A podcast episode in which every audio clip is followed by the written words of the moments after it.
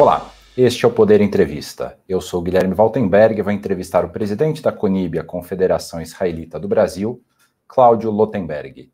Lotenberg tem 63 anos de idade, é médico e preside a principal representação judaica do Brasil. Ele também é presidente do Conselho do Hospital Albert Einstein e foi secretário da Saúde de São Paulo na gestão de José Serra. Além disso, é empreendedor e escritor na área da saúde. Doutor Cláudio, obrigado por ter aceitado o convite para essa entrevista. Muito obrigado, Guilherme. É um privilégio estar aqui com você e com o pessoal do Poder 360. Eu agradeço também a todos os web espectadores que assistem a este programa. Essa entrevista é realizada ao vivo no estúdio do Poder 360 em Brasília, em 22 de novembro de 2023. E para ficar sempre bem informado, você já sabe, inscreva-se no canal do Poder 360, ative as notificações e não perca nenhuma informação relevante. E eu começo a entrevista perguntando, Dr. Cláudio, ontem, dia 21 de novembro, Israel anunciou uma pausa inicialmente de quatro dias na guerra contra o Hamas. Em troca, espera-se a liberação de ao menos 50 dos 240 reféns mantidos pelo grupo extremista. Dá para a gente dizer que esse é o começo do fim da guerra? Veja, Guilherme, acho que primeiro a gente precisa situar isso dentro do contexto, porque quando a gente fala em pausa, a pausa, na verdade, que foi interrompida foi no dia 7 de outubro porque havia um acordo de, pelo menos, uma certa convivência, se podemos assim dizer, entre o Hamas e Israel. O Hamas ataca de forma brutal, viu, e aí sim que surgiu a interrupção de uma pausa que existia. Então a ideia é que natureza de pausa. Acho isso positivo, por quê? Porque nós todos estamos muito sensibilizados com a perda de vidas. Judeus, israelenses que ali residem, palestinos que também estão, de certa forma, tendo um prejuízo por conta da maneira como Hamas se posiciona. É importante colocar que essa guerra, Guilherme, não é entre Israel e os palestinos, e sim entre Israel e o Hamas. E esses palestinos são usados como elementos de proteção uh, em locais que nós temos visto todos os dias nas mídias. São mesquitas, são hospitais, são escolas. Agora, é um começo. Tem que fazer também uma diferenciação.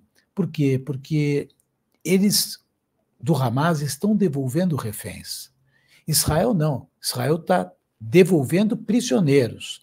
Então, pessoas que estavam presas por conta de alguma infração que havia acometido, algumas prisões de natureza administrativa e outros prisioneiros que foram julgados e condenados.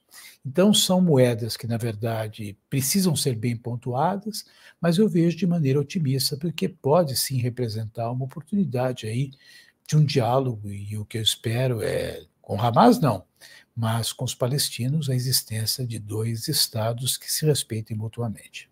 O, o, cenário futuro ainda é um tanto nebuloso. Diversos israelenses com quem eu converso falam assim: olha, ainda não conseguimos ver o que, que vai ser o futuro. Qual que é o futuro que a CONIB e a comunidade judaica no Brasil defendem para o Estado de Israel?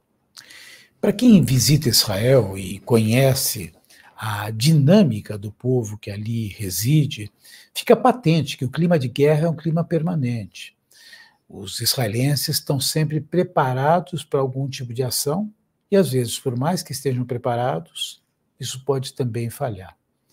Então, dentro da perspectiva de médio e longo prazo, o que se imagina? Que possa existir, e essa é a nossa visão, dois estados que se respeitem mutuamente, dois estados que tenham uma convivência de natureza pacífica, como vizinhos devem ter, e até o estabelecimento de parcerias, a criação de mercados comuns, a questão toda reside com quem Israel deve negociar esse tratado de paz. A autoridade palestina ela não tem liderança na região de Gaza. E até mesmo na região da Cisjordânia, onde ela está estabelecida, existem dificuldades locais para que isso possa acontecer de forma concreta e permanente. Então, é uma longa jornada, mas aquilo que a gente imagina é que deveríamos voltar ao plano inicial da Palestina com a existência de dois estados que ali estivessem estabelecidos em condições de segurança. O senhor mencionou bem aí a questão da relação pacífica entre os dois grupos. Mas o Hamas não é uma organização pacífica e deixou isso mais do que claro com os ataques de 7 de outubro, e a ANP vive uma certa crise de legitimidade. Existe a possibilidade, por exemplo, de uma junta internacional, alguma concertação internacional, é, estabelecer, ainda que temporariamente, uma gestão dessa região da Cisjordânia, Gaza, enfim, de onde for considerado o futuro Estado palestino? Primeiro, que eu acho que o mundo está se defrontando com um problema muito maior do que uma guerra local. O crescimento, as ações agora apresentadas pelo Hamas chamam a atenção e acendem uma luz de preocupação a respeito de todas as organizações terroristas. Quem imagina que aquilo é restrito àquela região está equivocado. Nós tivemos aí, duas ou três semanas atrás, é, pessoas ligadas ao Hezbollah que foram presas aqui no Brasil. Então é algo que tem aí seus tentáculos por uma série de frentes. Então a gente tem que, no fundo, imaginar que vamos ter que tratar essa questão dentro de uma visão geopolítica, uhum. diferente e maior do que só o Oriente Médio. O segundo aspecto, e aí eu acho que a gente tem que ser muito é, enfático, né? É, eu, eu, eu acredito que existe uma solução para aquilo que ali acontece. E acredito por quê?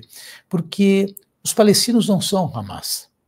Os palestinos, eles são um grupo, uma população, uma comunidade, uma sociedade que tem o direito legítimo a ter a sua terra, a ter o seu local. A questão é que, neste momento, né, ainda com a presença do Hamas, que em momento algum silenciou, veja, não morreram mais judeus por conta dos sistemas que interceptam quer dizer, o tal do domo de ferro, né, que impede que mísseis, uh, no fundo, possam atingir Israel, mas teria morrido muito mais gente. Então, com a presença do Hamas ali, sem uma liderança forte por parte da comunidade palestina, com uma autoridade palestina relativamente frágil, e mesmo assim localizada somente na Cisjordânia, talvez a alternativa seja pelo menos por um determinado período, que ali seja estabelecido um governo transitório também com a participação dos palestinos, mas com a atuação de outros países que possam trazer um cenário de maior estabilização. E imaginar que a ONU possa, de fato, ter um papel adequado nessa mediação. Me preocupa o papel da ONU. Nós vimos a ONU sem uma condição de trazer aí nem a própria o próprio entendimento e a classificação do Hamas quanto uma organização terrorista. Né? Nós vimos declarações do próprio secretário-geral da ONU que foram muito infelizes. Né? Então, a gente precisa entender que isso aqui vai precisar de mediadores além do, do, que a participação direta de Israel e os palestinos, né? e tentar encontrar quem o possa fazer dentro de uma perspectiva mais duradoura. Uma das questões que é colocada agora pelo lado palestino e por alguns países árabes como possível entrave para uma solução de dois estados são os assentamentos de colonos israelenses, sobretudo na região da Cisjordânia. Na avaliação da CONIB, esses assentamentos devem ser freados? É, a minha leitura é que os assentamentos não colaboram né, para que a gente possa enxergar ali dois, dois, dois estados que se respeitem. Né? É, eu não vivo em Israel, eu não posso expressar o porquê desse tipo de movimento que ali acontece, mas evidentemente que isso tem que ser, primeiro, estancado, né? e segundo, removido. Quer dizer, Israel vai ter que tomar atitudes adequadas, mas isso vai acontecer no momento que houver um interlocutor confiável. Né? E aí, deixando de lado, isso não é Gaza, Cisjordânia, até mesmo em, em, na Cisjordânia, a autoridade palestina também é uma liderança muito fraca. Então, eu acho que é um ponto nevrálgico. Né, sim, grande. é um ponto nevrálgico, tem que ser atacado, né? E, evidentemente, se você tem dois estados, né, ali não é local para ter estabelecimento de colônias é, de Israel, de, de colonos israelenses que ali estão se estabelecendo. E pensando agora na situação do Brasil e de outros países, houve uma alta muito significativa nos casos de antissemitismo. A CONIB, inclusive, revelou um dado que no primeiro mês da guerra aumentou, se eu não me engano, quase mil por cento o número de denúncias de antissemitismo no Brasil. Mas isso aí não é restrito aqui. A gente tem visto na França, na Alemanha, na Inglaterra, é, nos Estados Unidos uma série de casos de antissemitismo que lembram bastante a época do nazismo, do Holocausto. Estrelas de Davi sendo pintadas na frente de casas e comércios que são de propriedades judias, né? É, judaicas, perdão. É, ao que o senhor atribui esse aumento?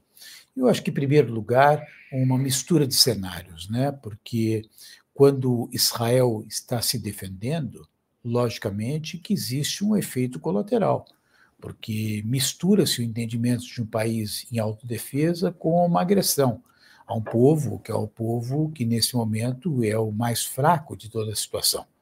Ao mesmo tempo, uma leitura equivocada de que Israel está lutando contra os palestinos. Né? Então, aflora toda uma mecânica de comunicação e isso, de certa forma, faz com que as pessoas expressem um sentimento em forma de discurso de ódio. É preocupante no Brasil, preocupante fora do Brasil, preocupante os discursos que, eventualmente, alguns influenciadores acabam tendo dentro desse cenário, eles também é, com uma leitura parcial, equivocada, porque existem várias formas de você poder contar essa guerra. Né? Aliás, o que a imprensa tem feito é contar a guerra desta semana mas já não falam sobre os reféns. Voltou o tema dos reféns, por quê? Porque neste momento existe a perspectiva de liberar reféns. Uhum. Mas nós vimos aí quatro, cinco semanas que praticamente os 250, 240 reféns estavam esquecidos. Né? Quando a gente vê a questão de Israel avançando, os tanques entrando em Gaza, parece que a história da carnificina que acabou acontecendo lá em, na região é, próxima a Gaza, né, isso também está deixado de lado. Então, a interpretação daquilo que acontece passa uma imagem errônea, na minha leitura, em relação ao Estado de Israel e aflora o antissemitismo. Dormente, mas presente. Mas também uma coisa que é muito importante, porque o antissemitismo faz parte de uma cultura de discurso de ódio. E o discurso de ódio não afeta somente os judeus discurso de ódio afeta todas as minorias. E aquilo que começa com judeus não acaba só com judeus. E é importante que a gente reforce, Guilherme, que o próprio estatuto do Hamas, ele prevê não só a limpeza e a varredura, a destruição do Estado judeu, mas também a morte a todos os judeus em todas as partes do mundo.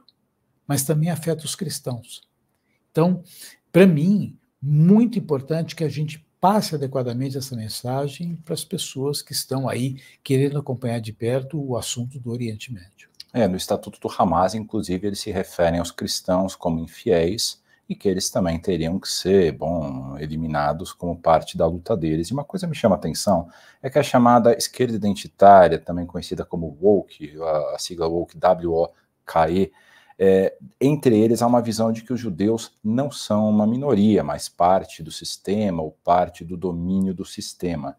É, de onde é que vem essa visão de que os judeus, apesar de serem um grupo minoritário em números, né, uma questão de dados, são 16 milhões no mundo, de onde é que vem essa visão de que os judeus não são uma minoria? Eu acho que era interessante perguntar para quem cria isso, né? Porque tudo aquilo que a gente sabe, lê e conhece não fala isso. Né? Uhum. Eu acho que é uma política deliberada, né, que se apoia numa visão da esquerda, que discute sempre de maneira fragmentada e dentro da sua conveniência, se apropriando da intelectualidade, porém não querendo exercer a intelectualidade de forma transparente e integral. Então, com isso, ocorre todo um cenário de distorção. Todas as vezes que alguém me traz alguém com senso crítico em relação a Israel, é interessante, tem pessoas que têm posições críticas em relação a Israel. Você acabou de fazer uma pergunta para mim sobre as colônias uhum. que acontecem na Cisjordânia. Você ouviu minha posição. Sim. Quer dizer, uma posição que é diferente da posição que ela de Israel, questiona. Do, do governo de Israel. Do, do atual governo de Israel. Governo. Não é do Estado de Israel. Israel é muito maior do que o atual governo. Israel é muito maior do que uma situação temporária de um governo que, aliás, teve dificuldades, inclusive, para se é, estabilizar. Veja quantas eleições aconteceram em Israel. Então, colocam trechos, partes, e eles criam uma identidade que não é a real. Quer dizer, é uma grande bobagem isso que, está, que, acaba sendo é, criado em cima desse grupo. Uhum. O presidente Lula, inicialmente, ele teve, ele fez uma série de críticas a Israel na guerra, chegou a equiparar Israel e o Hamas. Depois ele suavizou o discurso dele, hoje ele fez um elogio público aí à, à pausa é, na guerra em função dos reféns, enfim para tentar fazer essa negociação. Como que essas posições do presidente, na sua avaliação, impactam é, a, a, comunidade judaica no Brasil e impactam o entendimento do que é essa guerra aqui no Brasil? O presidente Lula é uma pessoa muito popular, com um poder de vocal que poucas pessoas têm, não só no Brasil, acho que no mundo. Né? Evidentemente, quando o presidente se manifesta, aquilo, portanto, tem uma capacidade de amplificar demais para quem escuta e presta atenção.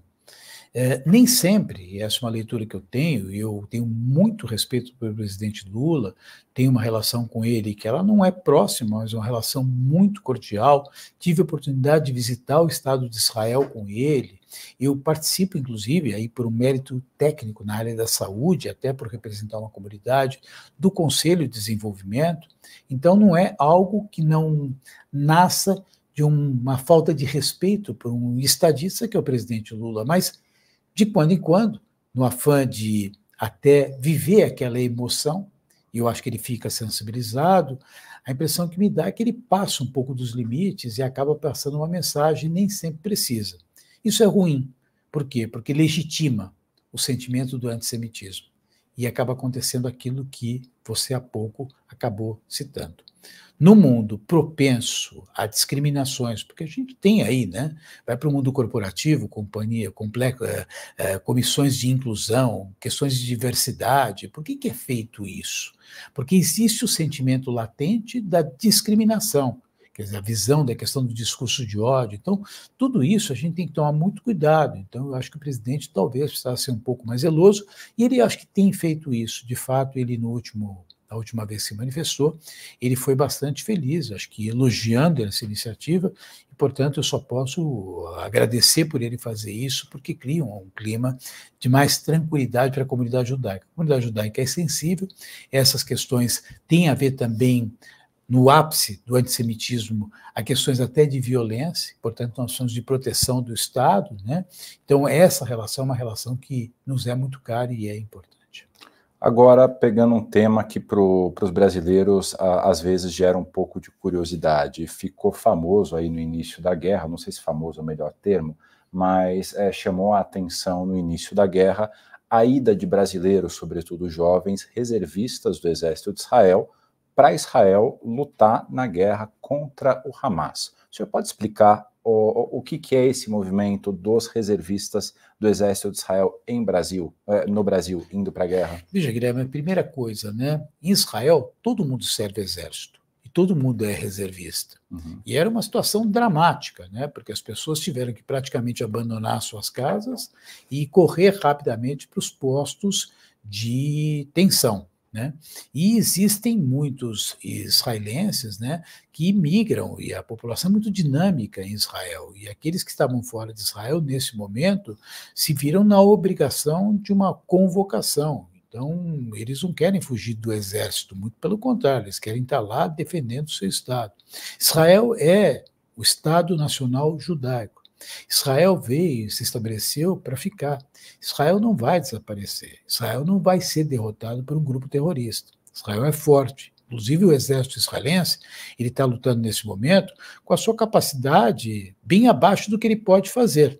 Israel só está nessa luta porque Israel tem um compromisso de defender os seus cidadãos e um compromisso de responder à altura como todos nós responderíamos. Trata-se de uma organização terrorista.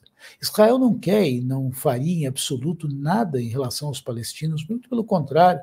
Eu imagino que, havendo um cenário positivo, interlocutores que garantissem a segurança daquilo que foi feito em termos de acordo, a situação lá seria muito diferente. Mas, de novo, falei agora há pouco para você. Agora está tendo um cessar-fogo que vai ser iniciado. O cessar-fogo ele foi rompido em 7 de outubro. Quem rompeu foi o Hamas. Uhum. Lembrando que em 2005 Israel deixou a faixa de Gaza, em 2007 o Hamas foi eleito e a partir de então nunca mais houve uma eleição na faixa de Gaza, né? E hoje, na sua avaliação, então, Israel não corre um risco existencial. Olha, Israel não corre um risco existencial. E por quê? Porque o compromisso do mundo democrático compromisso do mundo, da responsabilidade em relação ao respeito à diversidade, o compromisso da sociedade do lado do bem, eu arrisco dizer assim, sem correr o risco de falhar. Porque o, o outro lado, do lado do terrorismo, é o lado financiado por países absolutistas, países sexistas, como é o caso do Irã, que na verdade tem uma ligação intrínseca com a Rússia, com a Coreia do Norte, com a China. Então, existem dois lados. E o nosso lado, inclusive o lado do Brasil. Os brasileiros, 70% deles apoiam o Estado de Israel na guerra contra o Hamas. Compromisso internacional e desse mundo, que é o mundo que eu chamo mundo do lado do bem, está com Israel. Israel não vai desaparecer. Doutor Cláudio, deixa eu aproveitar aqui a sua presença com a gente. O senhor é um dos maiores especialistas de saúde no Brasil, então deixa eu fazer uma pergunta sobre saúde e orçamento para o senhor. O relator da LDO, Danilo Forte, ontem, na terça-feira, ele propôs que as emendas para a saúde, as emendas parlamentares que o governo manda para a saúde, não possam, um, ser represadas e, dois, serem, é, bom, canceladas de qualquer forma e elas devem ser prioritárias na hora de fazer o pagamento. Essa estrutura favorece, é boa para a saúde brasileira, pensando sobretudo na saúde pública? Olha, Guilherme, é interessante, porque a gente sabe que para a saúde pública existe uma limitação de natureza orçamentária. Isso é patente, porque a gente gasta 9% do nosso produto interno bruto em saúde, mas praticamente 60% desse recurso é gasto no sistema privado. Que significa dizer que 75% da população fica só com 40%, 45% daquilo que vai para a saúde. Tabelas do SUS totalmente desatualizadas, carência de profissionais nos pontos mais distantes, e lógico, né, os parlamentares aí tentam encontrar pontos para poder reforçar necessidades, todas elas legítimas, porém localizadas e fora de uma visão integrada. Eu preferiria muito mais que nós tivéssemos um plano nacional de saúde, muito embora nós estamos vendo avanços, o complexo industrial da saúde está aí presente, acho que é uma visão muito lúcida por parte do governo, mas é, isso não é assistência. Isso é criar suporte, inclusive em áreas que nós temos aí carências, né? Importação de tanta coisa, nós vimos o que aconteceu na pandemia. Mas eu acho que o Brasil, e aí talvez fosse a grande contribuição que o país poderia ter neste momento, independentemente das emendas, se houvesse recursos, seria que é um verdadeiro plano digital de saúde para o Brasil. Eu acho que a saúde digital, ela é sim o grande ponto de inserção e de inclusão social nas questões da saúde. Como é que seria isso? Eu acho que ela pautaria por uma mecânica de relacionamento totalmente diferente do que nós temos. Nós temos uma, uma sistemática de saúde que ela é pautada pela porta de entrada no modelo hospitalocêntrico.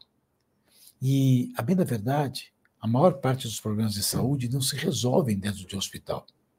Então, nós temos estruturas onerosas, com custos eh, fixos muito elevados, e as pessoas que estão muito distantes, elas acabam não tendo acesso.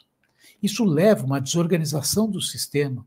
Então, tudo aquilo que a gente está vendo com a telemedicina, a integração de dados, uso da inteligência artificial, a maior, melhor disponibilização das prestações de serviço dentro de graus de complexidade que poderiam ser feitos de forma um pouco mais regionalizada. Eu acho que é isso que daria um ganho para a saúde do país.